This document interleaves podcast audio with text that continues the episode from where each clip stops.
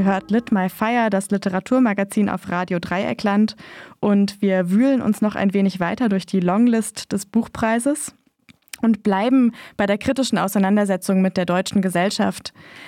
Eine andere Perspektive, aber eine von mindestens ebenso großer Aktualität und Relevanz bekommen wir in Negati Osiris Vatermal. Wenn du das hier liest, Papa, und hier stocke ich schon. Soll ich dich wirklich so nennen? Ich weiß, dass Eileen dich so nennt, wenn sie von dir erzählt.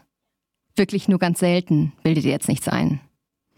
Aber anders als mich habt ihr Eileen auch noch lachend zwischen euch fliegen lassen. Eine Hand du, eine Hand Mama und dann hoch. Und wie diese Erinnerung hat Eileen auch das Wort Papa noch aus dieser Zeit. Bei mir ist es anders. Ich hab's oft ausprobiert. Papa, Vater, Baba, das Wort auszusprechen ist gar nicht so schwer. Nur danach geht es nicht weiter. Arda liegt im Krankenhaus und stirbt vielleicht.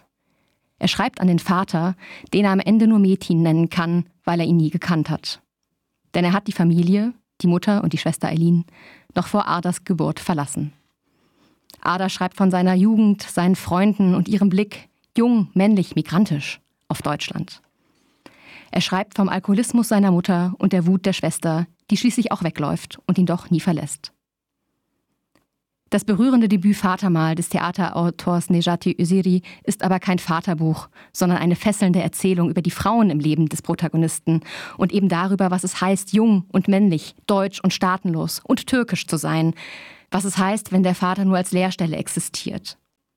Gleichzeitig ist es ein wichtiges postmigrantisches Buch, in dem die Erfahrungen der Eltern und die Realität der Kinder, die Abitur machen und gleichzeitig doch ihr Anderssein so sehr spüren, zusammenkommen. Für mich ist Vatermal eine deutsche Familiengeschichte, die berührt und es schafft, eine Vielzahl von Erfahrungen sprechen zu lassen.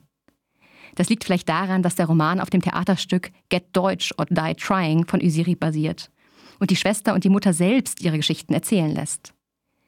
Ich finde, selten ist dabei die Form, der Kranke, der vielleicht ein letztes Mal erzählt, so gut umgesetzt worden.